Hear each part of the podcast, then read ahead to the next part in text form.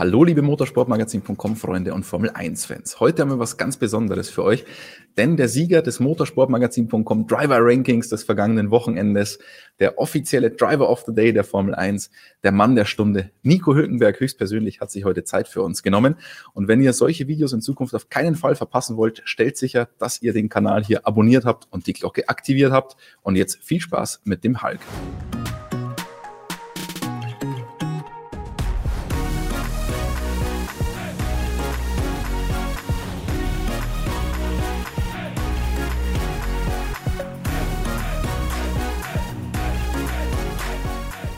Nico, vielen Dank, dass du dir die Zeit für uns nimmst.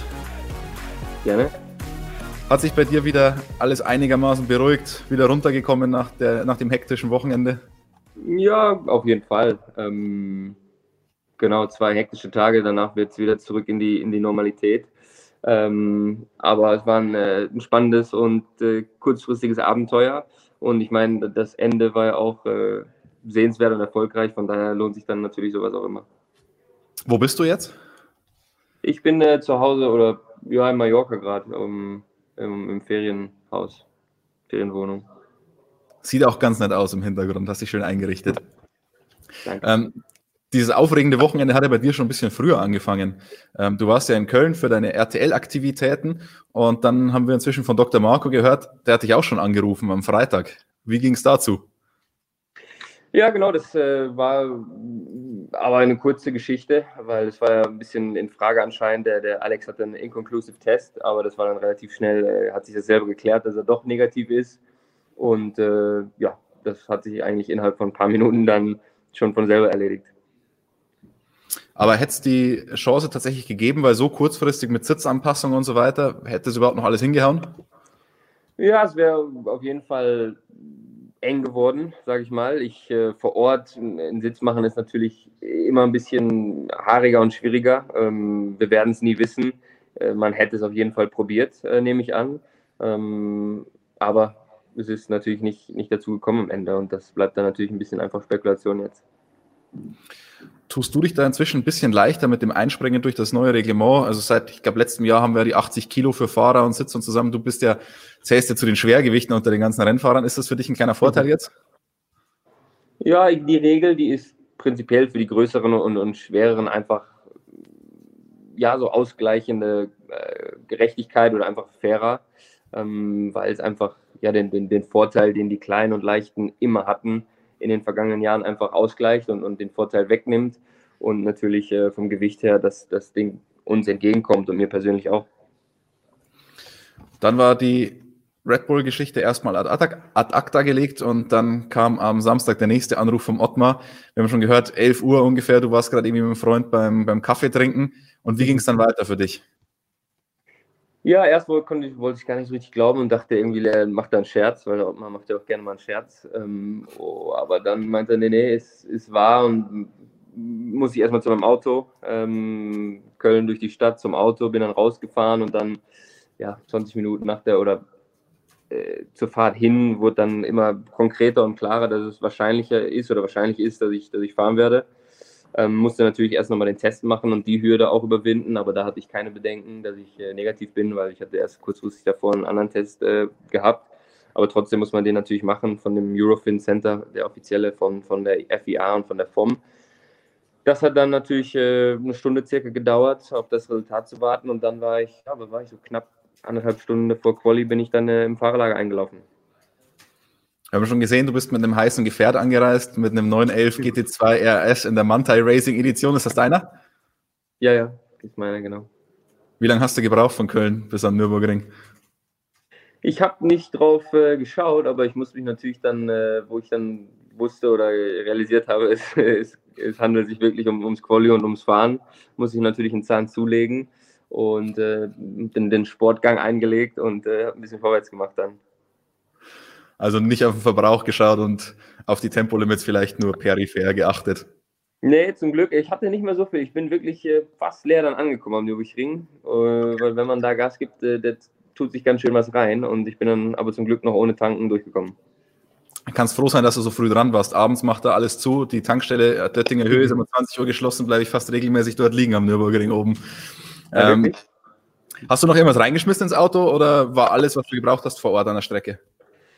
Äh, nee, ich habe auch vom, vom, vom, vom äh, Fahrradzeug, also Helm oder Overall, habe ich gar nichts dabei gehabt. Äh, das Team hat natürlich ein paar Sachen. Die Helme waren leider von Silverstone nicht vor Ort.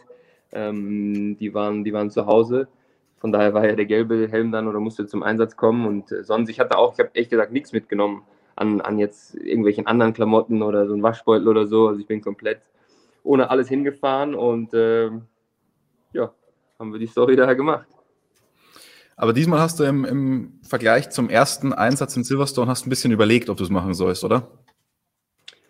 Ja, es war natürlich schon ein, ein heißes Eisen in dem Sinne, ist wirklich komplett diesmal ohne, ohne alles. Ähm, und mir war klar, dass das einfach eine ein ganz, ganz schwierige Aufgabe wird, vor allem im Quali. Und mir war persönlich klar, dass es sehr wahrscheinlich einen letzter Platz, äh, letzten Platz geben wird, weil den Nachteil, den man hat, auch wenn die anderen den Freitag nicht hatten, die hatten das P3, die sind einfach in der Saison drin, kennen ihr Auto, haben einfach eine ganz andere Voraussetzung natürlich als ich. Auch wenn ich jetzt vor ein paar Monaten da in Silverstone gefahren bin, ist es trotzdem einfach schon ein bisschen, bisschen crazy und verrückt. Aber ähm, ja, nach kurzem Überlegen war dann doch die, äh, die Versuchung und, und die, äh, ja, das, das Reizvolle hat überwogen und äh, wir haben es dann natürlich gemacht, wie wir gesehen haben. Wie lange hat es gedauert, bis du die Entscheidung getroffen hattest? Äh, nicht sehr lang. Es ging relativ flott. Ich habe nur kurz mich auch noch beraten mit, mit, ähm, mit meinen Beratern und Familie, aber das war dann relativ schnell ausgeklingelt. Dann bist du ins Auto reingesprungen. Ähm, wie stressig war das, bis du überhaupt im Auto sitzt? Normalerweise haben als Fahrer ja so ein bisschen Konzentrationsphase davor. Das ist bei dir ja alles komplett weggefallen, oder?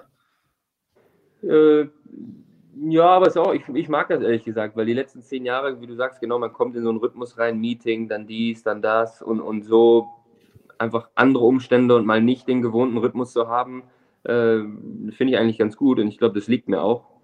Ähm, und man muss dann natürlich einfach irgendwie funktionieren und, und reagieren auf das, was vor einem liegt und was passiert. Und äh, hat da einfach gar nicht so diesen Luxus und diese Zeit, über sich den Kopf äh, wieder zurückzumachen, was, was mache ich, wie mache ich das, wie gehe ich es Quali an, sondern einfach irgendwie machen. Und man ist natürlich sowieso immer in dieser Underdog-Position, hat wenig zu verlieren ähm, unter solchen Umständen. Von daher muss man dann einfach ähm, ja, Spaß haben und äh, fliegen lassen. Und dann saß du im Auto und dann musst du äh, an zwei Sachen erstmal wahrscheinlich rantasten. An das Auto, du hast schon gesagt, das hat sich ja weiterentwickelt gehabt. Ähm, ganz interessant, Andy Green hat uns danach später erzählt, die Weiterentwicklung, die man da gemacht hat am Auto, die sind alle auf dein Feedback zurückzuführen. Ist das ein Kompliment? So verstehe ich das ja. Aber das heißt, du hast ja gesagt, du musstest dich ein bisschen eingewöhnen, aber hast du gemerkt, dass dir das dann besser liegt oder wie, wie kann man sich das vorstellen?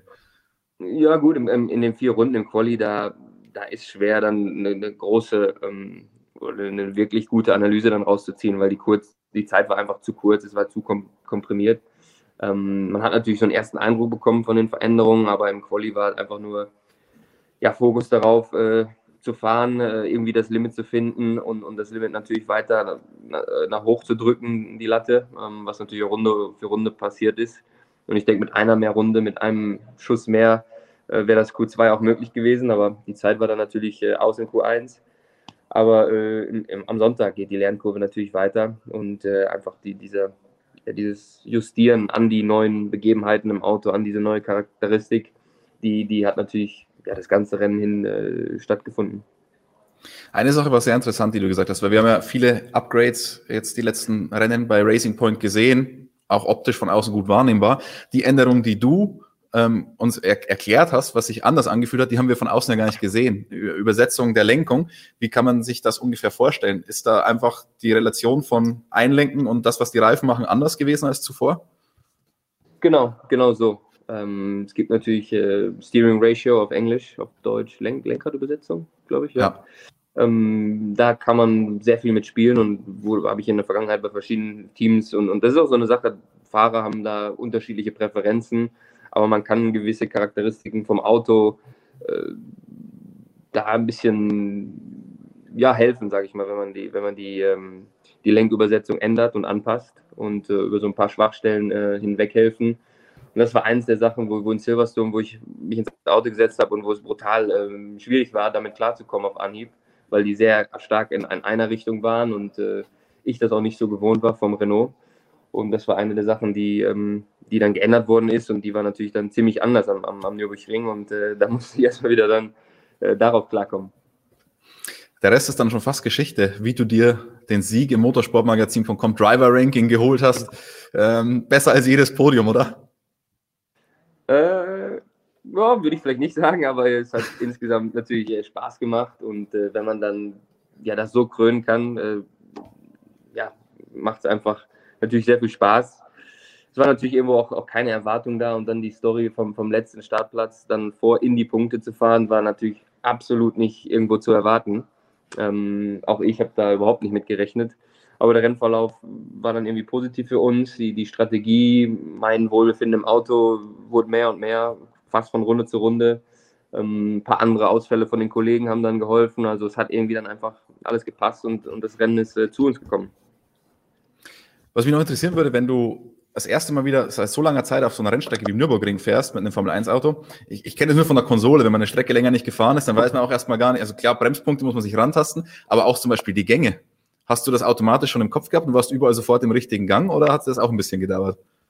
Ja, das ist, Christian, das ist am Ende des Tages unser Handwerk. Wir wissen als Fahrer, wir kommen mit einem gewissen Speed in die Kurve rein, wir hören den Motor, wir hören die Touren, haben dann natürlich eine Wahrnehmung und ein Gefühl für und wissen dann sofort, okay, das ist hier der falsche Gang äh, ich bin, bin viel zu hoch in den Touren, also das macht das Auto nervös oder ich bin viel zu niedrig tourig, wenn man dann auch am Gas geht. Also das ist einfach wie, ja, also unser Handwerk, unser Job, wie ein Zahnarzt, der weiß, okay, ich brauche jetzt den oder den Bohrer. Und äh, so machen wir das dann natürlich auch. Jetzt war dieses Rennen eine wunderschöne Geschichte, aber du willst natürlich mehr insgeheim. Ähm, da reicht man dem, dem Hülki den kleinen Finger und er reißt einem den, den ganzen Arm aus. Wie sieht es denn jetzt aus für nächstes Jahr? War das, das war ja schon mal ein super Bewerbungsschreiben, aber kann man realistisch damit rechnen, dich nächstes Jahr im Cockpit zu sehen? Ähm, ich glaube, da brauchen wir einfach noch ein bisschen Geduld, um, um darauf final eine Antwort äh, zu bekommen. Äh, nach wie vor gibt es natürlich nicht mehr viele Cockpits. Ich glaube, es ist ziemlich äh, offenkundig und jeder weiß, wo, wo noch was, äh, was, was äh, ja, zur Verfügung steht und wo nicht. Und äh, ich denke, das, das Wochenende hat natürlich geholfen und meinen Namen wieder in, aufgefrischt bei allen Beteiligten. Aber wie gesagt, es, es wird einfach noch ein Momentchen dauern, bevor wir da wirklich Klarheit haben. Der Dr. Marco ähm, ist ja eine interessante Person für dich inzwischen. Ähm, der hat uns gestern im Interview erzählt, ja, also erstmal natürlich, dass du und Checo, ihr seid tatsächlich im Rennen um das Red Bull Cockpit, hat aber auch gesagt, ja, die Optionen, die man da jetzt hat, also mit euch beiden, die haben ja eigentlich keine anderen Optionen mehr, weil Alpha und Haas, wo offiziell ja noch Cockpits frei sind, sind seiner Meinung nach auch schon belegt. Siehst du das ähnlich, dass Red Bull die einzige Option ist? Ähm, naja, sagen wir mal so, es ist natürlich aktuell am Auto gemessen die, die, die, äh, die beste Option, die, die am, am am, äh, am attraktivsten ist natürlich, weil es einfach das, das konkurrenzfähigste Auto ist. Ähm, das ist mal Fakt. Aber darüber hinaus sind drei, drei Cockpits sind offen und das sind alles Autos und Sitze in der Formel 1. Würdest du sagen, du willst um jeden Preis in der Formel 1 sein im nächsten Jahr? Weil das war ja was, was du in der vergangenen Saison dann nicht gesagt hast, nicht um jeden Preis. Nee, genau. Nicht um jeden Preis. Es muss natürlich irgendwo passen. Es muss immer für, für beide Seiten passen, für alle Beteiligten. Und das ist dann natürlich auch dieser Prozess der, der Gespräche, der Verhandlungen, äh, wie entwickelt sich das Team, wie sind die sportlichen Aussichten etc. pp. Ähm, ja, die Teams haben natürlich jetzt auch eine schwere Zeit durch Corona. Ähm, viele sind, sind da gebeutelt, aber wie gesagt, äh, ich, ich bin heiß auf die Formel 1, äh, würde da lieben gern weiterfahren, aber nicht, nicht um jeden Preis. Bist du eigentlich überrascht, dass Dr. Marco äh, auf dich zugekommen ist oder dass da jetzt, dass du auf einmal wieder im Rennen bist? Weil im letzten Jahr war er nicht so angetan von dir. Äh, ich glaube, er war nicht, nicht angetan. Ich glaube, das war auch ein bisschen eine Misskommunikation oder Missverständnis. Ich glaube, wir haben eigentlich immer ein gutes Verhältnis gehabt. Gut, die, die Begebenheiten ändern sich immer und jede Saison hat irgendwie eine andere Dynamik und, und äh, ist, ist einfach anders. Ähm, aber gut, die müssen natürlich schauen, die haben ein gutes Auto und die wollen einfach natürlich vom Team her das Bestmögliche natürlich irgendwo erreichen. Und äh, dafür braucht man gute Fahrer. Und äh, ja, ich glaube, die, dieses Jahr bin ich natürlich nicht dabei gewesen. Äh, die ganze Zeit, aber die Einsätze, die ich gemacht habe, haben wahrscheinlich einfach ein bisschen, ein bisschen Eindruck hinterlassen. Glaubst du, du kannst näher als drei Zehntel an den Max rankommen? Äh, an, an meinen sehr guten Tagen, ja. und, und, sogar vor ihm vielleicht? Ich glaube, äh, so, so, eine Saison, so ein Jahr ist ja lang und es passieren immer Sachen und Umstände sind, sind immer anders. Ähm, klar, brauchen wir gar nicht darüber zu diskutieren. Max ist ein absoluter Killer und vom Speed her wahrscheinlich äh, einer der schnellsten, wenn nicht der schnellste. Von daher ist das schon eine, eine, riesen, eine riesen Aufgabe, als, den als Teamkollegen zu haben. Ähm, ich weiß nicht, ich würde das gern rausfinden, mich gern äh, an ihm messen, aber mal schauen, ob es dazu kommen wird. Ist Formel 1 eigentlich deine eins, also das, die einzige Option, auf die du wirklich blickst, oder ist bei dir so ein Alonso-Gehen auch da, wo du sagst, du willst alles fahren? Nee, alle, alles fahren muss ich nicht unbedingt. Ähm, das habe ich auch gesagt, Indica ist auch so eine Geschichte mit den Ovalen, manchmal ein bisschen Bauchschmerzen darüber. Ähm, aber gut, ich bin natürlich in der Vergangenheit auch schon andere Sachen gefahren, oder eigentlich nur Le Mans äh, während der Formel 1-Zeit. Aber das ist natürlich was, Formel 1 hat natürlich schon irgendwo Priorität, aber wenn man dann weiß, dass es irgendwie nicht da nicht weitergehen kann, muss man sich natürlich irgendwie mit, mit Alternativen oder anderen äh, Serien auseinandersetzen. Und 2021 würdest du sagen, das ist so deine letzte Chance oder weil dieser Regelumbruch ja verschoben wurde auf 2022, kannst problemlos noch bis 2022 warten eigentlich? Hm, schwer, schwer, das zu beantworten, äh, konkret und definitiv, aber ich gehe mal davon aus, dass Corona uns noch eine Weile ähm, begleiten wird und dass vielleicht auch in der nächsten Saison Teams, die, die die gleiche Problematik haben wie dieses Jahr, dass wir sind alle, haben, haben diese Gefahr, irgendwo uns anzustecken. Und wenn es so ist, wird vielleicht auch nächste Saison äh, sowas noch passieren und äh, dieses quasi, dieses äh, Businessmodell, was ich da gerade habe, wird vielleicht auch nächstes Jahr noch, noch greifen können. Also Edelreservist Nico Hülkenberg. Ähm, möglicherweise, ich weiß nicht, schaust du MotoGP eigentlich auf Servus TV? Äh, wenig, ab und zu mal, aber jetzt nicht, bin da nicht der Mega-Freak. Kennst du die Funktion von Stefan Bradl dort? Äh, nee. Der ist ja sozusagen Servus-TV-Experte und fährt dann aber ab und zu selber noch ein paar Rennen, wenn Mar Marquez mal wieder irgendwas unterlaufen ist. Ist das okay. eine Option bei dir? Man hört ja ähm, durchaus auch bei Servus-TV gibt es Optionen und dann vielleicht als Edelreservist für Red Bull? Ähm, ich glaube, da ist schwer das zu sagen aktuell. Es gibt im Moment Anfragen natürlich von, von äh, diversen äh, TV-Stationen. Anscheinend mache ich das gut irgendwie. Die finden das äh, gut, was ich da von mir gebe. Ich bin mir da manchmal nicht so sicher, aber anscheinend kommt es gut an. Also da gibt es aus verschiedenen Ecken im Moment Interesse an, an, meiner Personalie. Aber wie gesagt, erstmal muss, müssen wir schauen, was, was auf der Strecke geht. Das hat natürlich Priorität. Und ähm, danach schauen wir, was, was, was sonst passiert. Aber generell ist natürlich schön, ja, zu, zu wissen und auch zu fühlen, dass irgendwo, dass man ähm, äh, gewollt ist oder dass man äh, ja, Arbeit finden kann. Super. Wie geht es jetzt unmittelbar weiter? Hältst du dich ein bisschen fitter noch als eh schon, weil du weißt, es kann immer was passieren? Machst du regelmäßig Tests oder lebst du ein ganz normales Leben jetzt erstmal weiter? Ja, gut, ich versuche natürlich schon so, so normal wie möglich, aber auch mit dem Hintergedanken, genau, ich muss auch aufpassen, muss mich fit halten den Nacken wieder mehr trainieren als äh, die erste Hälfte des Jahres, äh, weil das ist doch, die, die Belastung ist so einmalig und so spezifisch, äh, jetzt auch am, am, Sonntag wieder, das ist schon, ähm, ja, ist schon sehr, sehr speziell und äh, da muss ich jetzt wieder ein bisschen mehr Augenmerk drauf geben und äh, ja, sonst natürlich schon so ein bisschen schauen, die sozialen Kontakte auch einfach oder das Risiko minimieren. Ähm, jetzt, wo die Zahlen überall steigen, einfach da vernünftig mit der Situation umzugehen. Super. Dann, wir wünschen natürlich den anderen nichts Schlechtes, aber wir hoffen natürlich trotzdem, dass wir dich vielleicht noch das ein oder andere Mal im Cockpit sehen. Jetzt wird es ein bisschen eng wahrscheinlich nach Portugal mit, mit, dem, äh, GT, mit dem GT2 zu fahren. Imola könnte dann wieder klappen und danach wird es schwierig. Also ganz so kurzfristig geht es nicht mehr. Alles klar. Vielen Dank und alles Gute, nicht nur für diese Saison, sondern natürlich auch dann fürs nächste Jahr. Das waren spannende Einblicke in das Leben des Edelreservisten Nico Hülkenberg. Nicht nur des Edelreservisten, sondern des hoffentlich auch wieder zukünftigen Formel 1 Piloten. Ihr habt schon gemerkt, wir haben ab und zu Dr. Helmut Marko angesprochen. Der hat uns ein sehr spannendes Interview gegeben und darin haben wir nicht nur über die Fahrer für die Saison 2021 gesprochen, sondern auch über den Motor der Zukunft. Ganz spannendes Thema gerade bei Red Bull. Und wer das ganze Interview lesen will, unbedingt Link in der Beschreibung anklicken auf motorsportmagazin.com.